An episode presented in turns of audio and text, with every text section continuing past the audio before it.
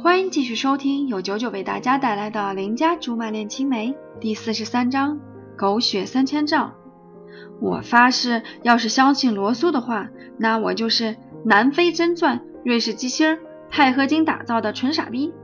关键时刻，除了我自己，谁都靠不住。于是我决定先从貂蝉的问题解决起。这个点儿，他应该在公司。只是我并不知道地址，这事说出来的确有点囧。为了套出他的根据地，不得不硬着头皮上对面溜一圈。结果他爸妈全在家，小保姆倒是极热情。我还没开口，他就高兴地问：“上次你拿东西就说要帮我试试新菜式，今天有时间了？”你误会了，我只是来问你个事儿。他脸上的高兴表情顿时碎了一地，撅着嘴说：“我本来也不想当保姆的。你说一个二十来岁的姑娘，谁不想要个好工作，谈场好恋爱？都怪家里穷，穷人的孩子早当家。一晃我围着锅台也有好几年了，看见你这样的大学生，成天二了吧唧的，心想着上大学也就那样了，好不容易平衡点儿，想搞个小创意、小发明。”结果还没人买账，你说我的命咋就这么苦啊？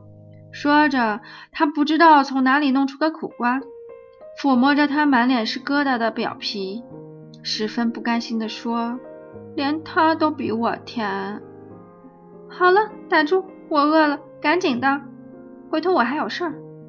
他听了喜笑颜开，一溜烟进了厨房，叮里咣啷之后，端着两盘东西出来了。这道菜叫小二黑结婚，这道菜叫犀利鸡。啪，手里的筷子终于坚持不住掉桌上了。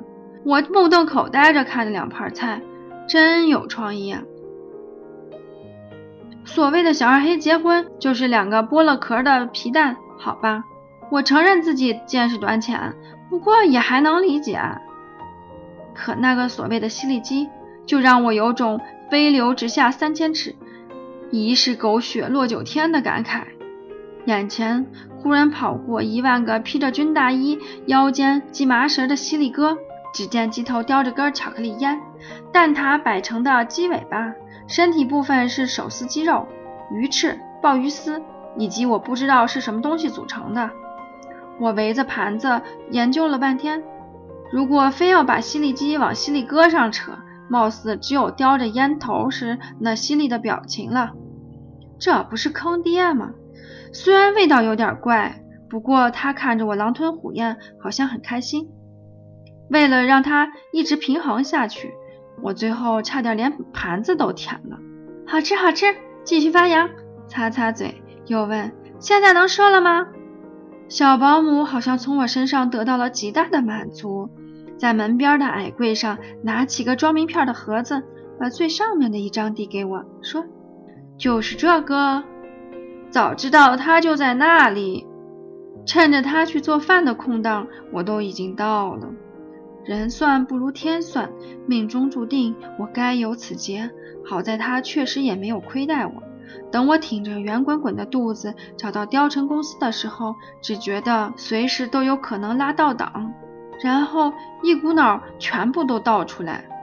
于是我站在卫生间附近踌躇良久。隐约听见有人说话，声音很耳熟。竖着耳朵仔细听，一个人说：“董卓的事情就交给我，你就坐等好消息吧。”什么？董卓？一转身，貂蝉从里面出来了，身边还站着个思维诡异的关羽。他们俩看见我跟见着鬼似的。关羽忙说：“那就这么着，我先走了。”说着，头也不回的走了。